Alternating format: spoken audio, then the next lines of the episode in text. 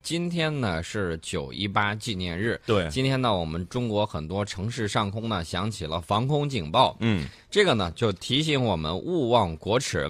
对今天早上呢我们还看到金一南将军写的这个呃文章、嗯啊，其中有几点呢他就有一个发人深愧的一个问题，嗯他其中有一条呢他就问到，他说为什么说这个九一八九一八的时候，这个是这样的一种情况。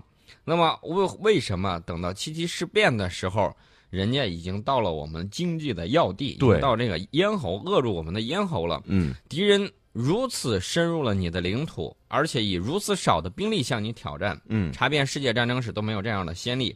所以说呢，无无敌国外患者，国恒亡。大家一定要吸取这样的这个教训，然后呢，努力把我们的国家建设得更好，让任何对我们别有企图的国家都望而却步。是的，那么我们看一看这个最近日本新任防卫大臣稻田朋美最近在干什么？嗯啊，这两天去串门了老大那儿去了 啊，串门了呃，中秋节嘛，拜访一下家长，啊，去见了一下美国，然后呢，在很多场合又开始大放厥词，对我们说三道四。嗯，呃，说什么呢？呃，大家不用想，东海、南海，对，啊对吧？就这几个问题，而且呢，大家发现没有，这个女防长右翼色彩非常的浓厚。之前呢，还曾经参拜靖国神策啊什么之类的。反我知道就一个事儿啊，嗯，呃，无论是谁，只要是给这种鬼子去招魂，那肯定不是什么好玩意儿。对，那么，这个右翼色彩非常浓厚的女防长甚至扬言说要增加日本自卫队在南海的活动，包括与美国海军在南海举行联海联合的巡河巡航演练，然后呢，与该地区沿海国家海军举行双边和多边的军演，嗯，援助相关国家增强军力。我觉得这是唯恐天下不乱呢。对，这个呃大家要知道，这个中国威胁论，所谓的中国威胁论，嗯谁炮制出来的？美国、日本。日本日本不是最先美提国出来吗？啊，美国呢，就是他这个话儿也在喊，啊，但是喊的最卖劲儿的是日日本那么现在我们看到，日本现在是一个什么样的国家？不是一个正常的国家。嗯，然后呢，在这种情况之下，他居然还要发展他的这种军力，还要跟很多国家搞多边军演。那你这自卫队直接改名叫日本国防军就算了呗。对啊，啊。除此之外，我们还发现日本的这种动向，令世界周围的国家都感到不安。嗯，我想东南亚国很多国家没有忘记当年日军的这种侵略。对，那么日本现在这种新防长，然后又有新的这种政策，还有这种老生常谈的这种极右翼的这种言论，那么我们是不是要说一下日本威胁论？日本威胁论就哎呀记吃不记打嘛，当年被打的那么疼，现在还要玩军国主义的这这一套，对我们看到稻田呢，在美国的这种讲话啊，说句实在话，嗯我就说了啊老生常谈，就是这种极右翼的说了一大堆啊。对除此之外，你看他背后的这个大佬安倍，安倍，安倍这些年在社会上、在国际上各种场合，嗯已经东拉西扯扯了一大堆了。你看，去非洲也要嗯扯。然后呢，还跟那个非洲的一个国家说：“哎，我跟你发联合声明，我们一块儿说中国怎么了。”然后人家马上说：“那是你自己说的，我们啊压根儿就没吭气儿。”对，所以说呢，他这种陈词滥调我们已经听很多了。稻田在美国这种卖力的啊，这个在这儿吐槽，其实呢，只是延续安倍政府这种对华政策的这种思维的这种惯性，嗯很僵硬对，啊、大家看到没有？已经有僵直症了。嗯，除此之外还有什么呢？你发现没有？有点上瘾上瘾，就是没事儿就要说啊，出来说欲罢一不句，能的这种对感觉，好像不啊说两下、他就觉得不过瘾啊。浑身不舒服，啊，有点像什么嘛？就你看啊，就就跟那个抖腿一样，习惯成自然了。对啊，就成这个样子。嗯，我记得我们有句老话叫“男男抖抖穷女抖，”啊，对吧？啊反正呢，我就说的这个不能上瘾啊，对这个可是有问题的。稻田这个人曾经公然否认南京大屠杀，因此而嗯扬名。就这样一个人，掌握着蠢蠢欲动的日本自卫队，那么将来我觉得他会对东亚乃至东北亚，甚至说对美国。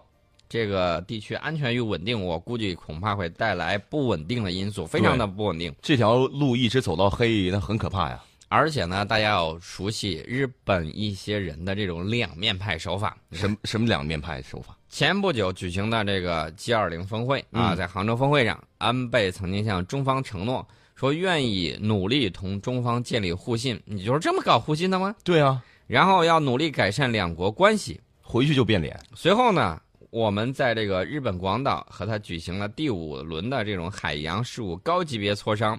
嗯那么中日对话氛围稍稍转晴了一点点。嗯，那么他要是真的想改善关系的话，有诚意的话，那么在双方敏感问题上，起码是有一个最起码的姿态吧。对，连这种姿态都没有，反而在那儿浪费口水。我只能跟你说，呃，你这种东西在南海、在东海掀不起风浪，嗯，信不信一个浪就把你拍下去？对，本来就那么小的地方 是吧？另外呢，大家不要，你就是我也说给世界上很多人听啊，不要嗯指望着一方面啊说着我们的坏话利用我们吧，一方面还想跟我们谈一些东西，嗯那是不可能的事情。对，呃，另外呢，日本自己国内呢也有很多的反对言论，比如说这个日本冲绳啊，嗯，它现在叫日本冲绳，其实我个人一直认为应该叫琉球琉球。琉球这块儿，美军要建设新基地。嗯，那么日本法院裁定，这个琉球县呢要叫停美军新基地建设违法。哎，哎，你看见没 有？这个事儿不孝啊，啊、这个琉球县的知事翁长雄志呢，叫停了在琉球边野古地区新建美军基地，这个没问题吧？没问题然后日本福冈高等法院那霸分院就裁定说，你这个举动是违法的。嗯，然后这个琉球地方政府人士在败诉之后对判决不服，然后呢表示将向日本最高法院提起上诉。嗯哦啊，就一定要让他在这儿把基地建了，对，嗯啊，你看看这个卖国卖到何种地步？我建议啊，别放到我们的琉球，应该放到啊东京，或嗯对，者是放到那个什么。你不是觉得俄罗斯大在阪北方四岛压嗯压压力比较大吗？你要不放到这个那个哪儿北海道哦都可以嘛，对不对？为什么非要放到人家琉球这块儿呢？再说了，我觉得这个翁长雄志啊，以后可以嗯考虑一下，他这儿不行的话，找联合国呀。啊，找对，联合国，我们帮你裁定。为什么说我们能让帮这个忙呢？我们尝试理事国常呀，嗯任理事国，你这样有事儿的时候，我们可以去帮你照顾一下。对，我们来判一个是非曲直。慢慢让你知道谁是亲爹啊，对，另外呢，这个日本政府呢，最近发布了一份儿经济报告。嗯，我对这个经济报告呢持很大的怀疑。这个经济报告又说什么了？他说他对这个日本国内景气程度连续六个月维持近期显弱，但仍在平稳恢复的这个基本判断，我觉得这个判断可能不太真。哪儿不太真？我们之前说的日本的这个安倍三支箭，不知嗯道射到哪个云彩眼儿里头了。对，反正呢，日本现在日元，我记得去年的时候有一阵儿大贬值，嗯，贬完了之后，美国不干了。美国说：“你贬值不是打击我商品出口吗？”对啊，勒令日本啊，不准再贬值了。你要再贬值，得经过我同意。嗯那么我们现在看到日元一直是居高不下，嗯，现在处在这样一个状态。大家知道，日本是一个资源比较匮乏的一个国家，它呢，它这个经济主要就是外向型、外贸型的这种嗯经济。你想一想，日元升值了，然后呢，它怎么往外卖东西啊？对，竞争力就下降，嗯那他可以。以买很多东西，所以就是他这个报告判断说，就业和收入环境持续改善，各项政策也产生了效果，可以期待经济迈向缓慢恢复。这个呢，嗯我对此表示怀疑，就是胡扯呗胡扯到未必，嗯也许人家做账做得好看，啊，这个不好说啊。大家可能说日本人家不会做假账，你看见没有？当年希腊进入欧盟，谁给他做了假账啊？那几个嗯公司都哪个国家的呀？对，美国的，对吧？美国的，所以说呢，做个假账对他们来说应该不算是什么一个大事儿。嗯但是呢，日本的海外经济呈现这种弱势嗯，啊，你看它写的是弱势，其实就是颓势嘛。对，所以日本经济有被拖累的这种风险。颓势就是突然有一天不下降了，哎，感觉好像回升了一嗯样。大家还记得不记得英英国啊、嗯要脱欧的那会儿，呃日本就很着急啊。说日本着急什么？日本首相安倍去访问英国的时候就说了：“哎呀，你这个脱欧再商量商量呗，对嗯我们日本这个冲击很大呀。你这个这个英镑咔嚓咔嚓往下贬，我们怎么弄啊？”啊，呃，就说，然后呢，英国很多人士就说了：“关你嘛事儿啊？，对，我们爱咋地咋地，用得着你来指手画脚吗？”啊， 你自己嗯先把自己家那摊事儿搞定再说。所以说呢，英国脱欧这个事嗯儿，我们待会儿还要再讲。为什么呢？这个事儿跟我们也有一定的关系，就是那个核电站的事儿，我嗯们待会儿再讲。我们先说我们周边的事儿啊。美国前两天是跑到了这个缅甸，缅甸，啊折腾了一圈儿、嗯啊。美国总统奥巴马就喊着我要对这个缅甸解除制裁，嗯喊了喊，我们想什么时候弄啊？然后呢，这个美国总统奥巴马说，我们计划全面解除对缅甸制裁。他在这个时间解除制裁有什么意义啊？这个要看时机，要看人。嗯首先呢，缅甸的国务资政昂山素季嗯日前是会晤了美国总统奥巴马，然后呢，美国就宣布了这个事儿啊，说我要解禁。这个呢，它有背后政治、经济、外交等多重因素在考虑。嗯呃，其实呢，大家都知道这个昂山素季呢，在缅甸啊，现在是说了比较算。对然后呢，昂山素季这些领导人呢，他们也明白，嗯一定要啊，不要在这个大国大国之间选边站。其实他们选也边呃他们也明白谁是搬不走的邻居。对选边站的问题呢就很严重嗯啊。他们现在想的都比较灵活了。你想想，在咱们周边这么多邻居，这么几千年来历对史，大家都学过，到底是什么情况，大家也清楚。嗯那么大家能到现在都不容易，对啊，比邻而居这么多年了，嗯，都是修炼千年的，互相有。有个磕磕碰碰也在所难免嘛。啊嗯对，所以说呢，大家都明白什么回事，呃，怎么回事儿。然后菲律宾呢，你看见没有？杜特尔他并不是说完全倒向我们，他对是什么情况呢？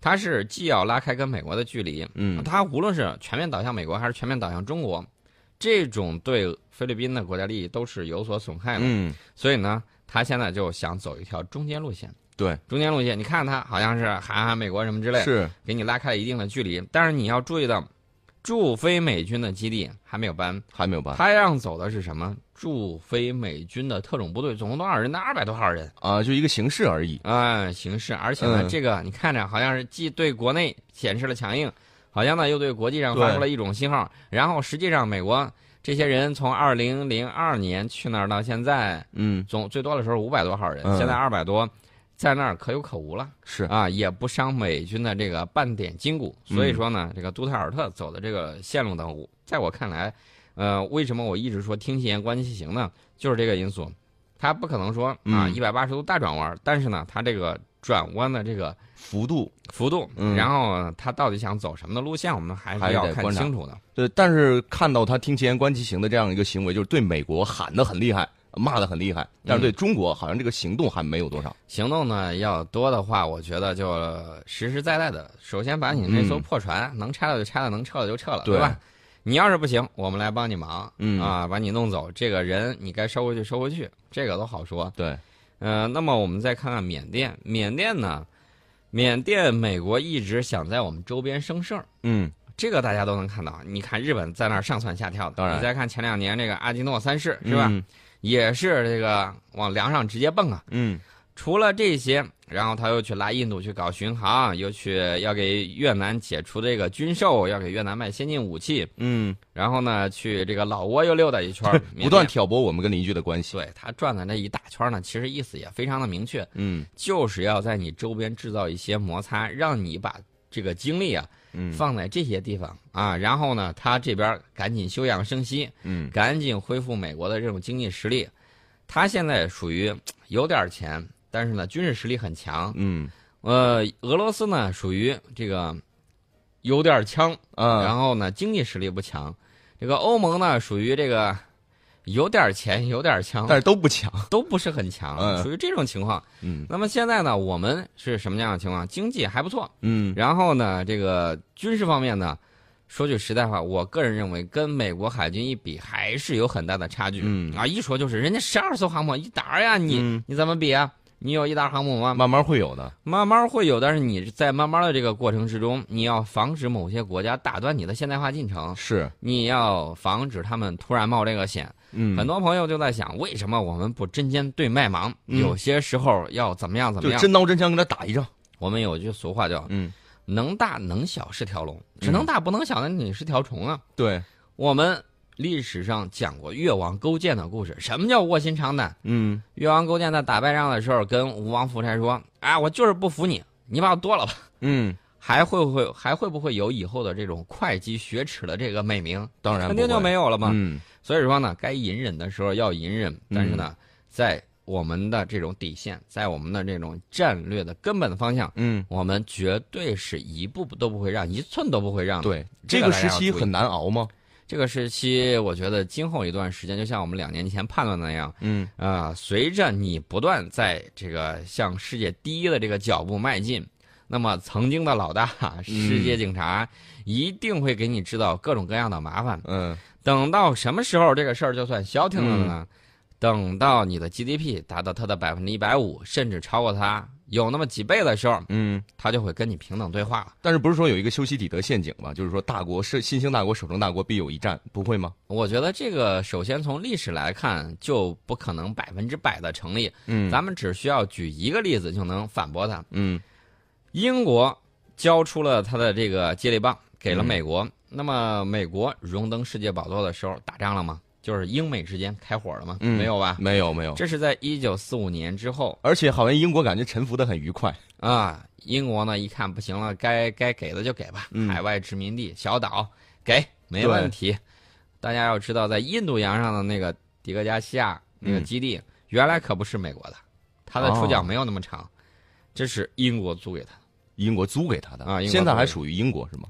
现在的这个情况，大家可以问一下度娘，这个事儿情还是很有意思的。嗯，大家不妨去搜一下，包括在这个呃太平洋上的一些岛屿，嗯这个英国当时是在什么样的情况下，干脆一了百了都给你了。嗯，我不掺和这一点儿，大家不要忘了，当年英国号称日不落帝国，对日不落帝国呢就表示，无论是在太平洋，还是在南美洲，还是在什么世界上的任何一个地方，都有它的这种海外殖民地。嗯，那么现在呢，英国已经龟缩回英伦骚岛了，没有完全脱欧嘛，只是嗯表示我举行脱欧公投。